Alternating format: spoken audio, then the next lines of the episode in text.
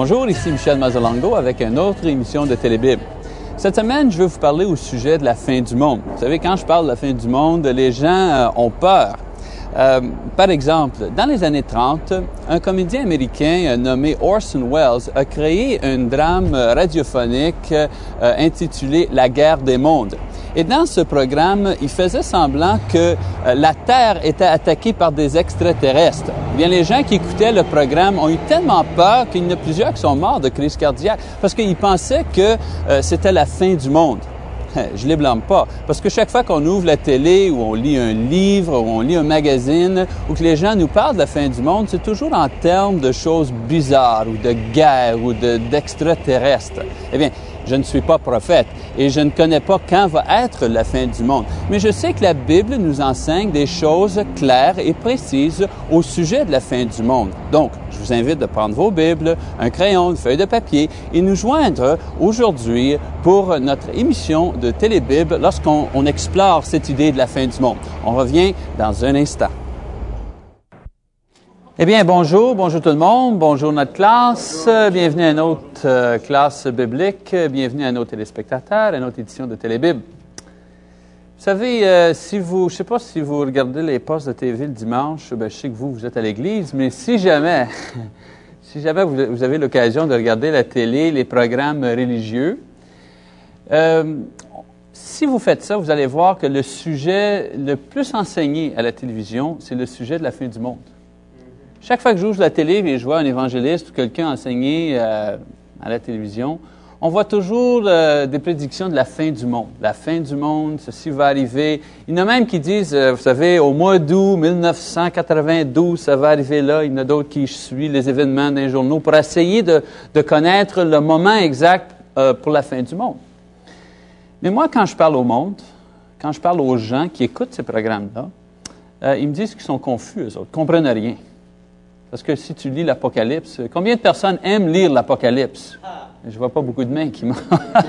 c'est pas notre, euh, c'est pas l'épître ou le livre, euh, le, vous savez qu'on aime à ouvrir. On veut être euh, réconforté le soir avant de se coucher. Est-ce qu'on va lire l'Apocalypse? Non. Mais on ne devrait pas avoir peur. Savez-vous que le livre d'Apocalypse est un livre qui a été écrit avec le but de réconforter les chrétiens? Oui, oui. La raison qu'on ne comprend pas les enseignements bibliques au sujet de, la fin du monde, c'est que on ne comprend pas des événements historiques qui sont passés euh, dans le premier et dans le quatrième siècle. Donc aujourd'hui, on va essayer d'étudier, euh, bien, euh, le sujet de notre étude aujourd'hui, c'est la fin du monde. Mais avant de, regarder les passages bibliques, on va étudier deux événements historiques. Si on ne comprend pas ces deux événements historiques-là, on ne peut pas comprendre l'enseignement biblique au sujet euh, du, fin de la euh, du fin du monde. All right. Premier événement. Premier événement, c'est euh, la destruction de Jérusalem. Au début du christianisme, le plus grand problème pour la nouvelle foi et la nouvelle Église était la religion juive parce que c'était les, chefs de la religion juive qui essayaient de détruire euh, euh, l'Église chrétienne. Au début, quand euh, le christianisme a commencé, le monde ne voyait pas une différence entre les juifs et les chrétiens. Il pensait juste que le christianisme, c'était juste un autre secte religieux de la religion juive. Il n'y avait pas de problème. Mais avec le temps, la religion chrétienne s'est établie comme une, religion à part. Et à ce moment-là, les chefs religieux juifs ont essayé de détruire cette religion. Et une, des personnes qui, euh, qui, était le premier dans ça, est-ce qu'on connaît son nom? Oui, Saul, hein? Saul. Euh, Saul était un juif qui persécutait l'Église au premier siècle, la jeune Église chrétienne. Éventuellement, Saul a été converti. On a changé son nom à, à Paul et il est devenu un, missionnaire qui établit beaucoup d'églises. Maintenant, euh, il y avait aussi, euh, à part de la persécution euh, physique de la jeune Église, il y avait aussi une bataille idéologique entre les deux religions, entre le judaïsme et le christianisme. Et c'est très simple à comprendre. Le judaïsme, la religion juive, elle, elle disait, c'est nous, les représentants de Dieu sur la terre. C'est nous qui représentons la parole de Dieu. C'est nous, le, peuple choisi. Et notre temple à Jérusalem, nos prêtres, notre culte, c'est nous qui représentons le centre pour l'autorité religieuse dans le monde. C'est ça que les Juifs disaient. Je dis, si tu allais à Jérusalem offrir ton sacrifice, tu allais au, centre du monde religieux à l'époque. C'est ça qu'ils croyaient. Maintenant, quand, euh, quand, Jésus est venu sur la terre et a vécu, a fait ses miracles, tout ça, euh, et euh, il est ressuscité d'entre les morts, maintenant les apôtres, eux autres, ils ont sorti et ils ont annoncé la bonne nouvelle. Et même c'était des nouvelles, c'était quelque chose de nouveau. Maintenant, c'est plus Jérusalem, c'est plus le, temple qui est le centre maintenant de, la religion et de l'autorité religieuse dans le monde. Maintenant, c'est Jésus-Christ le centre. C'est lui qui a l'autorité. C'est à lui maintenant qu'on va rendre un culte. Eh pour, pour le monde juif, c'était incroyable que l'homme rendait un culte à un autre homme. Pour eux autres, c'était terrible parce qu'ils ne croyaient pas que Jésus était, était divin. Eh bien, pour un bout de temps, il y avait, savez, cette bataille idéologique. Et c'était facile de croire que le judaïsme était vraiment la, bonne religion. Après tout, c'était eux autres qui avaient le temple. Les chrétiens, eux autres, se rencontraient dans des sous-sols et puis dans des caves et dans, forêt, dans, la forêt. Et les Juifs, eux autres, se rencontraient dans un temple avec des, des murs en or et les prêtres avec des beaux vêtements et la parade. Vous savez, si tu vas à Jérusalem, il y avait la parade et les prêtres et les levites qui allaient au temple, qui, vous savez, avec les trompettes et tout ça. C'était facile à croire que c'était le judaïsme qui était vraiment le, siège d'autorité. Les chrétiens, bah, c'était juste, c'était personne. Mais dans l'année 70, il y a eu un événement qui a changé l'histoire religieuse. Les Juifs, eux, étaient sous l'autorité de l'Empire romain. Et un jour, je n'ai pas le temps de tout donner les détails, mais un jour, euh, l'empereur a décidé d'écraser la ville de Jérusalem. Et il est venu avec son armée, il a complètement rasé cette ville-là. Il a détruit toute la ville, il a détruit le temple, il a tout brûlé. Il, restait tout simplement le mur euh, sur le côté ouest de la ville. On dit qu'il y a eu plus que 200 000 personnes qui ont été tuées dans cette, euh, cette journée-là. Maintenant, un peu plus tard, il y a eu d'autres euh, personnes, une autre armée qui est venue euh, monter des, des statues païennes dans le très saint lieu, qui était le lieu le plus sacré du temple. Et en faisant ça, ils ont désacré le temple une fois pour tout. Même aujourd'hui, il y a un temple musulman sur la place où il y avait auparavant le, temple juif. On appelle le dôme de la, de roque, hein, the Dome of the Rock, on dit en anglais. Donc, avec euh, ces événements-là, on a détruit une fois pour tout Jérusalem et le temple comme un centre euh, autoritaire pour la religion dans le monde pendant le premier siècle. Là, maintenant, je vais expliquer que ce n'est pas le christianisme qui a causé ça. Ce pas les chrétiens qui n'en voulaient aux Juifs, c'était les Romains. Mais une fois que la ville a été détruite, on dirait que ça, a libéré le christianisme. Maintenant, les efforts missionnaires, les églises ont été, euh, ont évolué beaucoup plus vite parce que maintenant, il n'y avait pas la persécution idéologique et physique des chefs religieux juifs. Ah, ça, c'est le premier événement. Deuxième événement. Le deuxième événement est la destruction de l'Empire romain. J'avais dit qu'au premier siècle, c'était l'Empire romain qui, menait tout. Eh bien, l'Empire romain persécutait l'Église, commençant dans l'année 68 avec l'empereur Néro, jusqu'au quatrième siècle, l'Empire romain a persécuté l'Église chrétienne. Mais dans le quatrième siècle, euh, après beaucoup de guerres et tout ça, l'Empire romain finalement a tombé. Et savez-vous quoi? Dans le quatrième siècle, l'Église officielle, la religion officielle de l'Empire qui a remplacé l'Empire romain, c'était quoi, savez-vous? C'était le christianisme.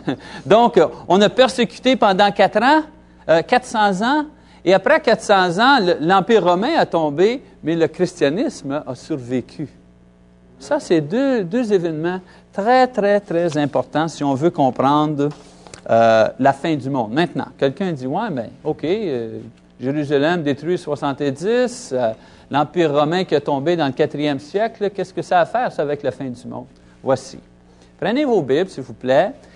Matthieu chapitre 24, et on invite nos téléspectateurs aussi de prendre leur Bible. Matthieu chapitre 24, versets 6 et 7. Ici, Jésus fait un long discours au sujet de son retour, quand il va retourner euh, ici sur cette terre. Et il dit, en sorte, il dit, vous allez entendre parler de guerre et de bruit de guerre. Gardez-vous de vous alarmer car cela doit arriver. Mais ce ne sera pas encore la fin. Une nation s'élèvera contre une nation et un royaume contre un royaume, et il y aura par endroits des famines et des tremblements de terre. Tout cela ne sera que le commencement des douleurs. Et là, Jésus continue avec un, comme j'ai dit, un long discours au sujet de la fin du monde. À part de ce discours-là, on voit que Jésus parle aussi en Marc chapitre 13 et Luc chapitre 21 au même sujet. Maintenant, Jean, l'apôtre Jean, dans le livre d'Apocalypse, parle aussi de la fin du monde. Et lui, c'est encore pire. Hein? Il parle des, de, des monstres, il parle de, la destruction, des plaies, des guerres, toutes ces choses-là. All right. Quand les évangélistes et les enseignants religieux lisent ces choses-là, ils ont trois manières d'interpréter ça, et c'est pour ça qu'il y a de la confusion. Soit ils pensent que quand Jésus et Jean parlent ici, ils parlent du fin du monde. Ils pensent que Jésus et Jean font une prédiction de la fin du monde. Et eux autres cherchent à faire concorder les événements aujourd'hui à les événements bibliques pour savoir quand va être la fin du monde. C'est pour cette raison-là qu'on voit souvent à la télévision ou dans les journaux, quelqu'un dit, ah, la fin du monde, ça va être 1992 parce que la Russie est en guerre contre tel pays, tout ça. Pourquoi? Parce qu'il lit ça, puis il pense qu'on peut, on doit concorder ces événements-là bibliques à des événements modernes.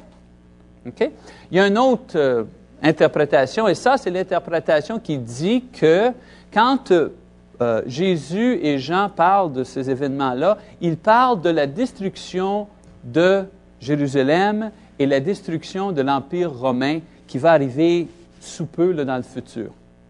C'est pour ça que je vous ai expliqué ça. Donc, Jésus et Jean donnaient un encouragement aux, chrétiens de l'époque de ne pas être découragés. La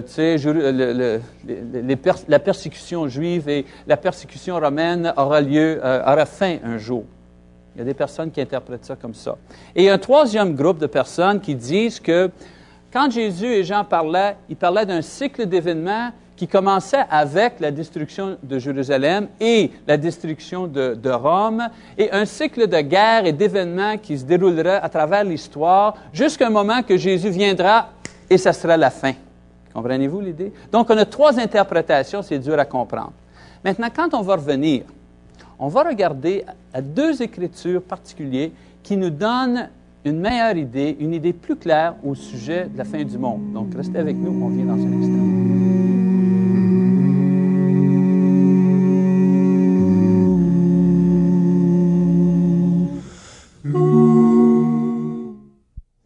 Eh bien, on est revenu dans notre classe. On a beaucoup de, passages à regarder. Là, on a vu un peu euh, l'idée que, tu sais, c'est compliqué. On n'a jamais dit que c'est facile d'étudier. C'est possible, mais ce n'est pas toujours facile. Hein? Donc, on a vu quelques passages, quelques idées qui nous donnent un peu euh, l'image de la fin du monde.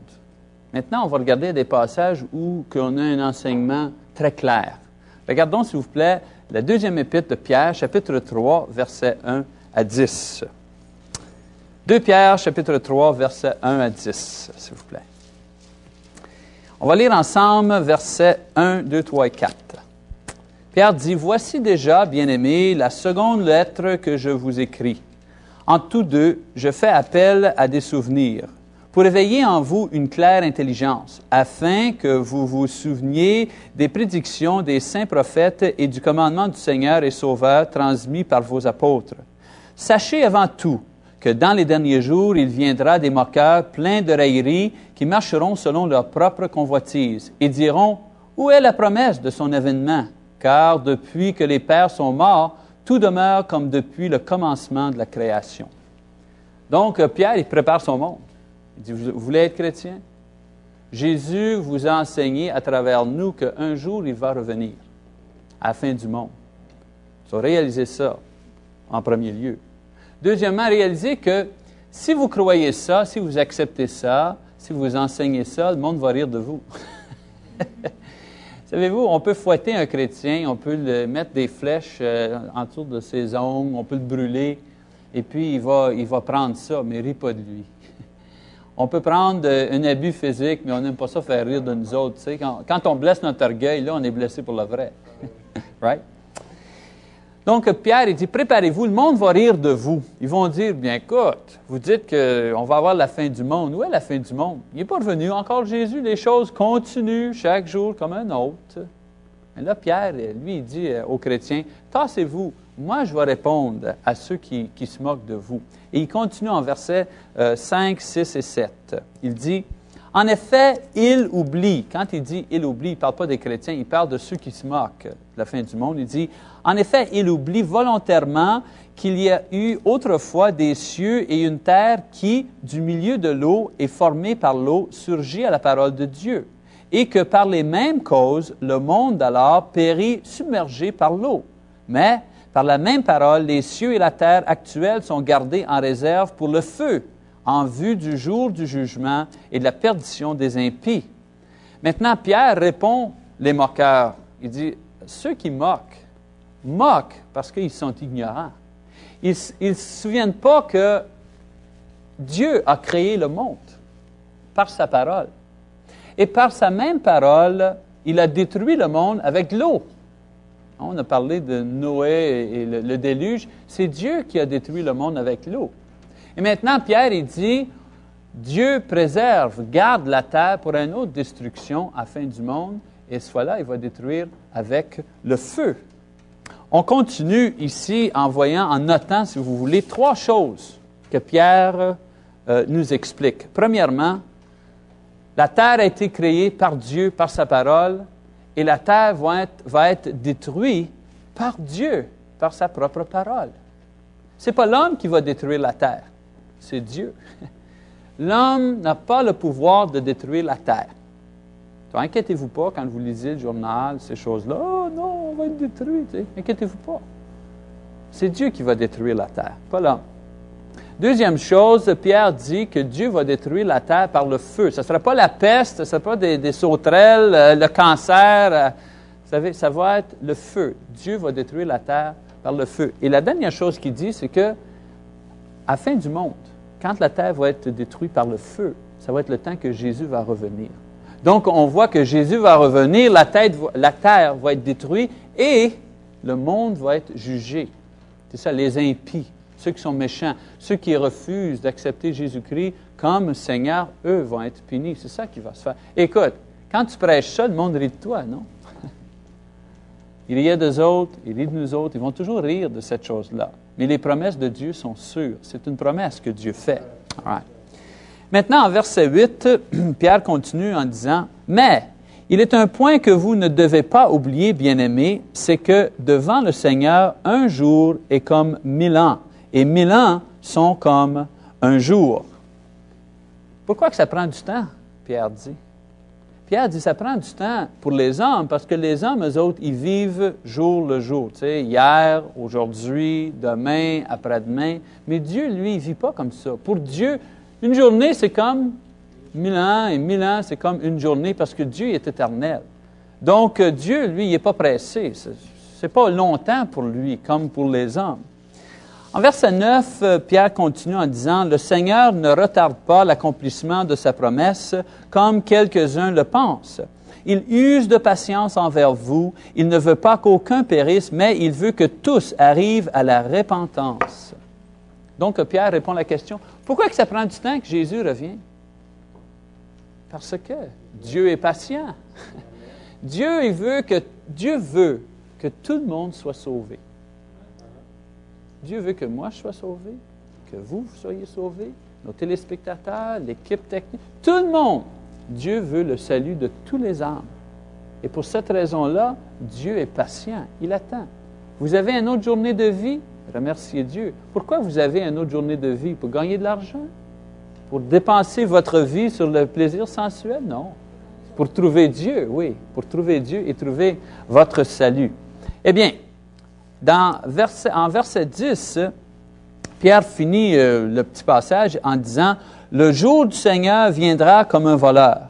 En ce jour-là, les cieux passeront avec fracas. Les éléments embrassés euh, se dissoudront et la terre, avec les œuvres qu'elle renferme, sera consumée. Il finit le passage en disant, quand la, quand la fin du monde va venir, tout va être détruit. Et quand la fin du monde va venir, ça va être tu sais, il n'y aura pas le temps de dire Ah, oh, c'est la fin du monde, je me mets à genoux, OK, Dieu, là, s'il vous plaît, pardonne-moi. Tu sais, j'ai pas fait exprès. Tu sais. non, non, il est trop tard. Tout d'un coup, ça va être la fin. Tu vas te lever, tu t'en vas travailler, là. Right? Tu es en auto, tu es, jamais sur le métropolitain, là, ça marche pas. C'est pas un bon mot, jamais. Hein? tu es pris sur le métropolitain, ça marche pas, ça avance pas, il est 4 heures, puis tout d'un coup, ça va être la fin du monde. Pas de ça, pas de partie de hockey, euh, tes billets de baseball sont cancellés, c'est fini. Pierre explique, il n'y aura pas de paradis ici sur la terre. On ne peut pas savoir quand Jésus va revenir, ça arrive tout d'un coup. Maintenant, on va avancer un autre. J'ai promis deux écritures, vous allez avoir deux écritures. Premier Thessaloniciens, s'il vous plaît. Premier Thessaloniciens. Chapitre 4. Ici, il faut se dépêcher. Ici, Paul écrit une lettre à des chrétiens qui avaient été enseignés par des faux prophètes. Les chrétiens euh, euh, dans cette église croyaient en erreur que s'ils si mouraient avant que Jésus arrive, il n'y aurait pas de chance d'aller au ciel. C'était nécessaire d'être vivant quand Jésus va revenir. Donc, euh, Paul explique que ce n'est pas ça le cas. Paul explique c'est quoi qui va arriver quand Jésus va revenir. Donc, lisez avec nous, s'il vous plaît, chapitre 4, verset 13. Il dit, Nous ne voulons pas, frères, que vous soyez dans l'ignorance au sujet de ceux qui dorment, afin que vous ne vous, euh, vous, ne vous attristiez pas comme les autres qui n'ont pas d'espérance. il dit ici, Ayez pas peur, je vais vous expliquer quelque chose. Il dit, en effet, si nous croyons que Jésus est mort et qu'il est ressuscité, nous croyons aussi que Dieu ramènera aussi par Jésus et avec lui ceux qui sont endormis. Endormis, en langage biblique, veut dire mort. Donc Paul dit, inquiétez-vous pas, ceux qui sont morts comme fidèles chrétiens, euh, ils resteront pas dans, dans les tombes. Jésus ne les oublierait pas. Il continue en disant, Voici en effet ce que nous vous déclarons d'après une parole du Seigneur. Nous les vivants, restés pour l'avènement du Seigneur, nous ne devancerons pas ceux qui se sont endormis. Donc il dit, Inquiétez-vous pas. Ceux qui sont morts, quand Jésus va revenir, Jésus va les ressusciter pour les joindre à ceux qui sont vivants. Inquiétez-vous pas, là. Là, il continue euh, en verset 16 euh, en disant, Car le Seigneur lui-même a un signal donné, à la voix d'un archange, au son de la trompette de Dieu descendra du ciel, et les morts en Christ ressusciteront en premier lieu. Ensuite, nous les vivants qui serons restés, nous serons enlevés ensemble avec eux dans les nuées à la rencontre du Seigneur dans les airs, et ainsi nous serons toujours avec le Seigneur. Eh bien là, Paul donne en détail ce qui va se passer. OK, vitement, là, à la fin du monde, on va entendre le son de la trompette. Jésus, on va voir Jésus. Ceux qui sont fidèles comme chrétiens et morts vont être ressuscités. Ceux qui sont encore fidèles et vivants à l'avènement du, Seigneur euh, vont être euh, euh, mis ensemble avec eux. Et tous ensemble, ils vont joindre Jésus dans les airs. Pas de paradis sur la terre. Pourquoi? Parce que Pierre dit que la terre va être détruite. Eh bien, eh bien, on va un petit sommaire. Pierre nous explique que la fin du monde va venir tout d'un coup. Deuxièmement, que la création va être détruite complètement. Et troisièmement, que les méchants vont être punis. Paul nous explique que les morts et les vivants vont être ensemble et vont joindre Jésus dans les cieux pour être avec lui pour toute l'éternité. C'est ça qui se passe à la fin du monde. Préparez-vous pour ça. Maintenant, pas toutes les choses sont claires dans la Bible. Pas toutes les choses sont faciles. Mais ça, on peut comprendre ça. Donc, on doit être prête pour cet événement. Maintenant, quand on va revenir, on va faire un résumé de toutes ces choses-là pour qu'on soit encouragé et prête, avec un sourire, pour le retour de notre Seigneur Jésus-Christ. Donc, restez avec nous, on revient dans un instant.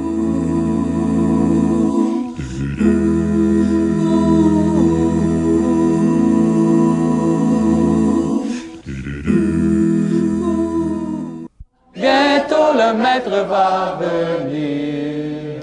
Oui, c'est une bonne chanson. Bientôt le maître va venir. Eh bien, euh, on devrait être content qu'un jour le maître va venir. Quand on lit Apocalypse, on ne doit pas avoir peur. Ça doit être une source d'encouragement. À chaque fois qu'on lit dans la Bible que Jésus va revenir, on doit dire Amen. D'ailleurs, à la fin d'Apocalypse, il dit Amen, Jésus revient. On a hâte. On a hâte.